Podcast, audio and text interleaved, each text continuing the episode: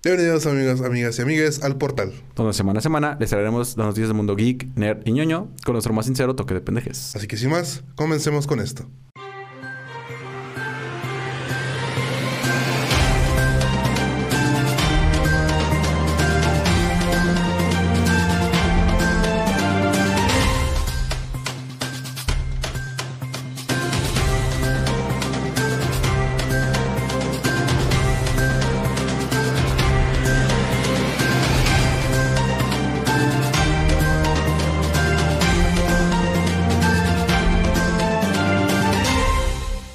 Amigos, pelearse en internet.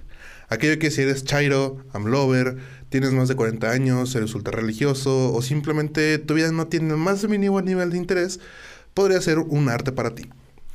Tienes experiencia, vaya. Y es que esta semana el querer tener la razón, las ganas de pelear y kilos y kilos de testo testosterona se juntaron y crearon lo que pudo ser un incidente internacional. Pues resulta que en un foro del juego War Thunder, un juego en línea de simulación de batalla militar de artillería, se filtró lo que se denominó como información privilegiada.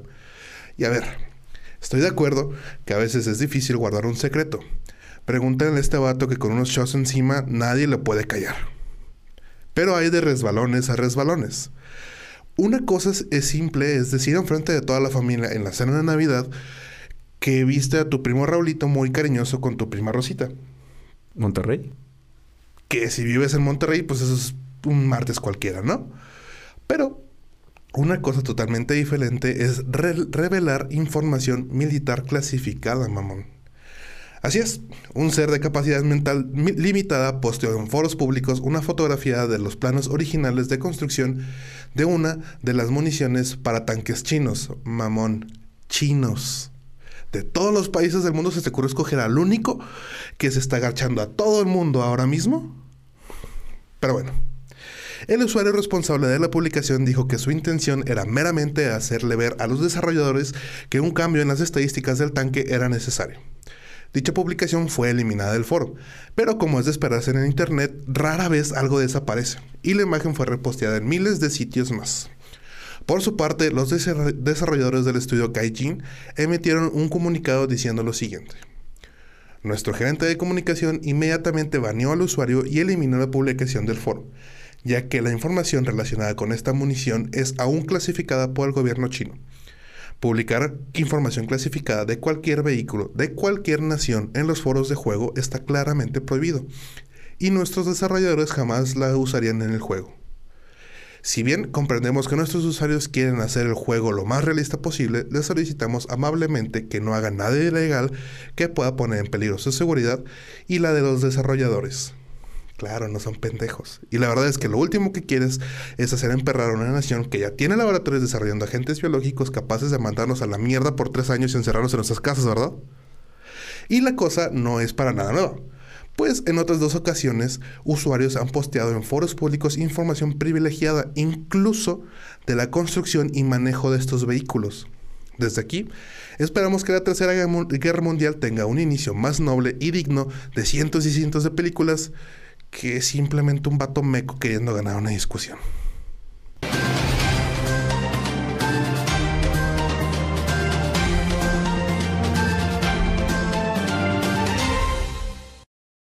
Mis La censura es algo por lo que hemos sufrido desde inicios de la humanidad.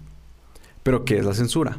Es la acción de examinar una obra destinada al público suprimiendo o modificando la parte que no se ajusta a determinados planteamientos políticos, morales, ideológicos o religiosos, para determinar si se puede o no publicar o exhibir. Pero ¿qué tanto afecta en el mundo moderno? Pues esta vez ni el gigante de, la industria de la cinematográfica de la actualidad se salvó.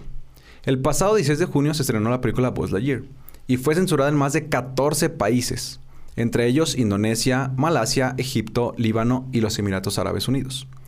Reguladores de este último mencionado anunciaron que prohibieron la película por violación de las normas de contenido de los medios de comunicación del país.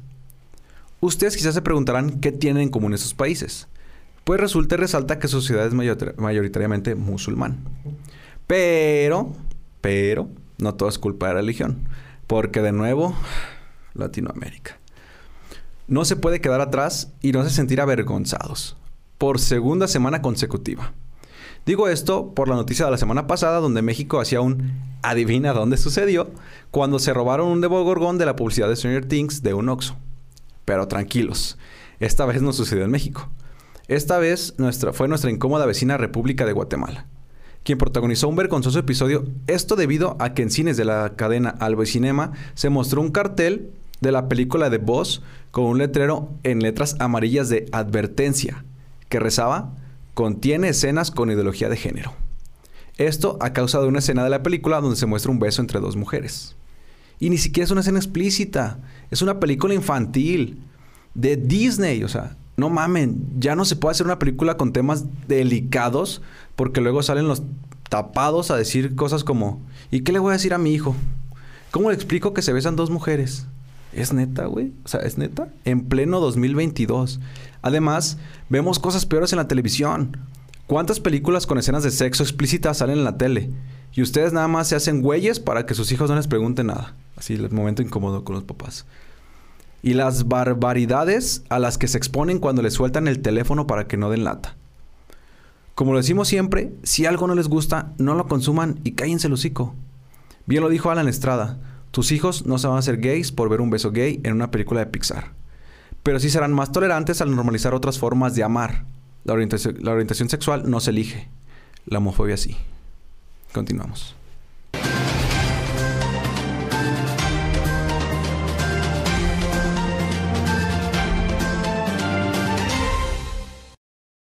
Mis diablos. La comunidad gamer en reiteradas ocasiones ha dejado ver que no le importa ni un pepino la opinión de la crítica informada.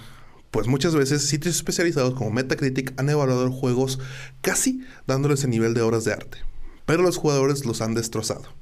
O también al revés.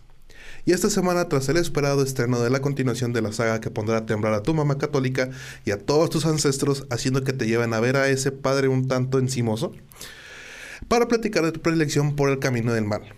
Así es, estoy hablando de Diablo Immortal. El juego, desde su anuncio en 2018, estuvo envuelto en muchas polémicas por parte de la comunidad gamer.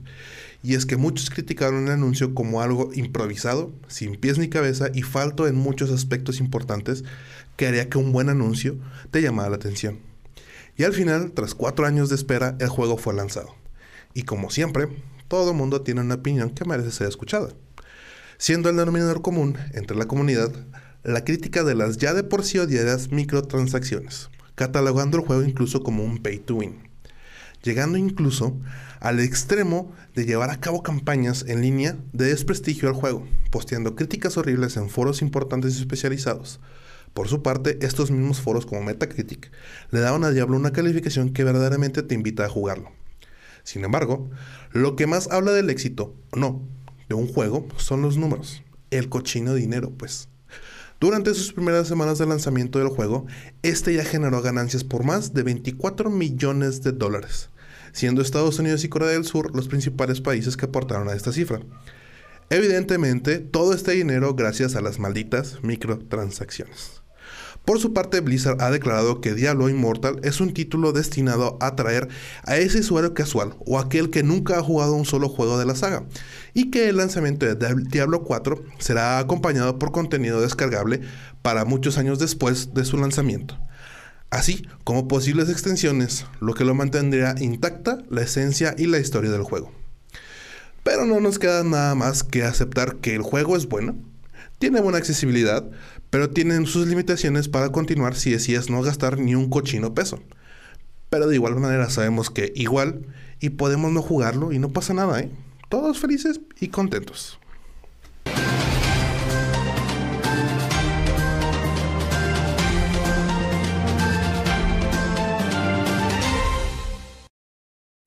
Amigos, la perseverancia es algo que se valora mucho en el mundo y que nos lo inculcan desde pequeños, pero todo tiene su límite.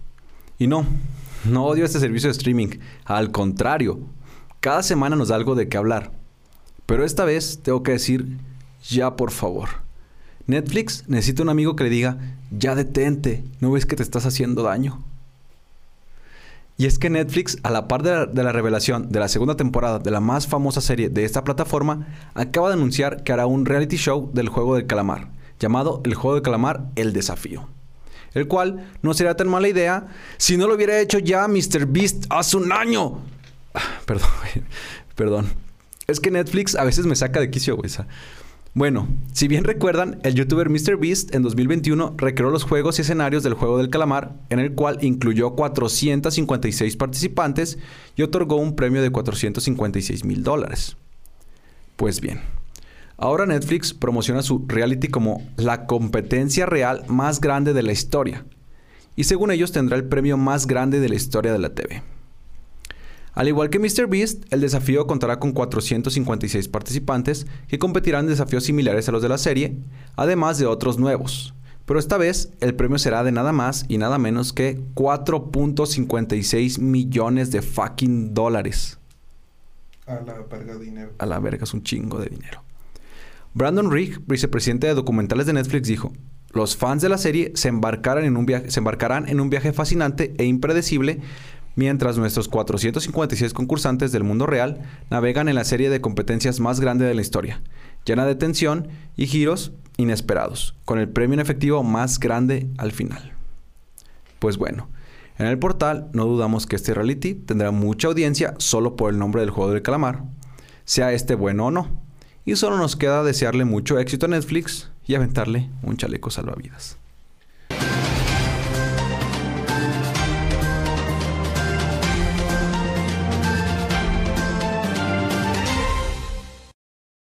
Galácticos. El furor por el fenómeno ovni y la vida extraterrestre ha tomado gran relevancia en los últimos años.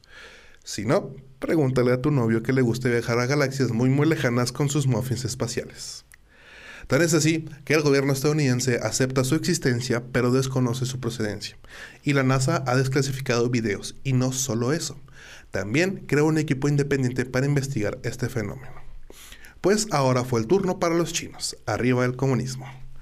El pasado, el pasado 14 de junio, el boletín oficial del Ministerio de Ciencias chino, Science and Technology Daily, publicó el increíble, hallazgo de que un equipo de científicos de la Universidad Normal de Pekín, sí, así se llama, es que también está la Universidad del Chino de Pekín, no se vayan a confundir. Este grupo de científicos detectaron dos conjuntos de señales posiblemente extraterrestres en 2020 y meses más tarde, durante un programa de análisis de exoplanetas conocidos, los investigadores encontraron una señal de radio de banda estrecha, la cual es utilizada normalmente por los aviones y satélites humanos. Las señales fueron captadas por el radiotelescopio FAST, radiotelescopio de 500 metros de radio de apertura esférica, por sus siglas en inglés, también conocido como el ojo en el cielo el cual es el radiotelescopio más grande del mundo y también el más rápido. Al respecto, con las señales, Shang Tongji, astrónomo miembro del equipo, dijo lo siguiente.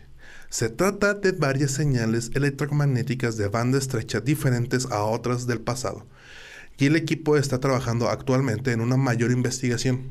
La posibilidad de que la señal sospechosa sea de algún tipo de interferencia de radio también es muy alta, y debe confirmarse o descartarse con más estudios. Esto puede ser un proceso largo. Lo raro es que casi de inmediato la publicación comenzó a circular en diferentes medios globales, por todo el Internet y China, haciendo lo que mejor sabe, eliminó la, la publicación. Y digo raro porque en sí la publicación no tiene nada de información reveladora, pero jamás entenderemos al gobierno chino. Los marcianos llegaron ya. Y llegaron bailando el cha-cha-cha. Cha-cha-cha-cha-cha, cha-cha-cha. Y llegaron bailando el cha-cha-cha.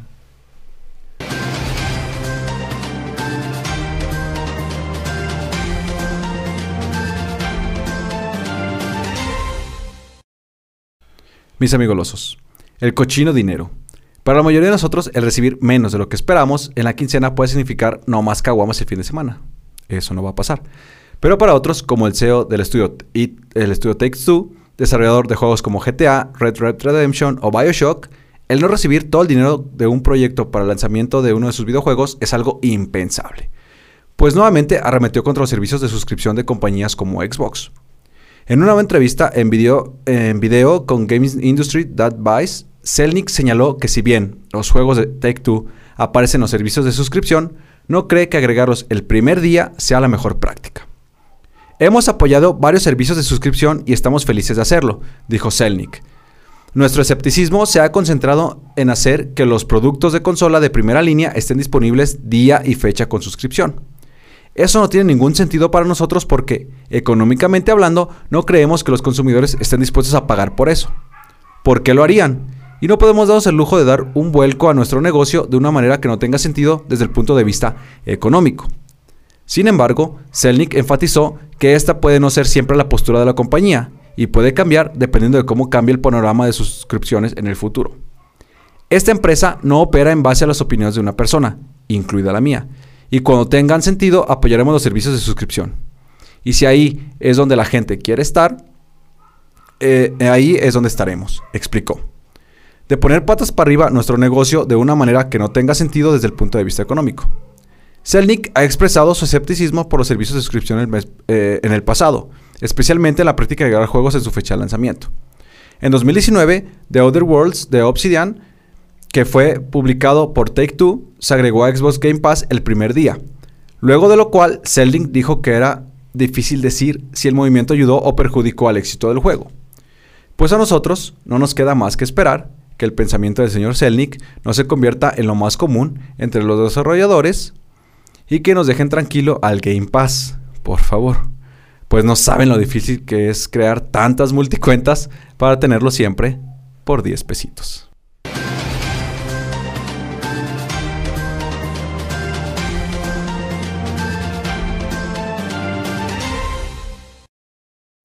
Eso ha sido todo por nuestra parte. Les recordamos que le traeremos las noticias de la semana todos los martes.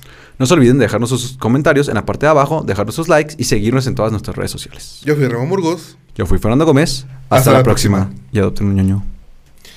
No mames, cabrón. Güey, el episodio más perro difícil de toda la maldita fucking historia de, del Güey, portal. Pues, no mames, qué chingados, no mames, güey. qué Puto pedo. perro, güey. Luego aparte No, el pinche el pedo- el tiempo, no güey. ¿Cómo No. O sea, no es la culpa del perro, güey. Los putos dueños, güey. Pero no mames, güey. O sea, yo entiendo perfectamente, güey, el tener un perro. Yo tuve mascotas toda mi perra vida, güey. Pero, güey, si sabes que tu perro es chillón, si sabes que no lo dejes solo, güey. Son las que las pinche una de la mañana, güey. Toda la gente no se puede dormir, güey, por estar escuchando al perro llorando, güey.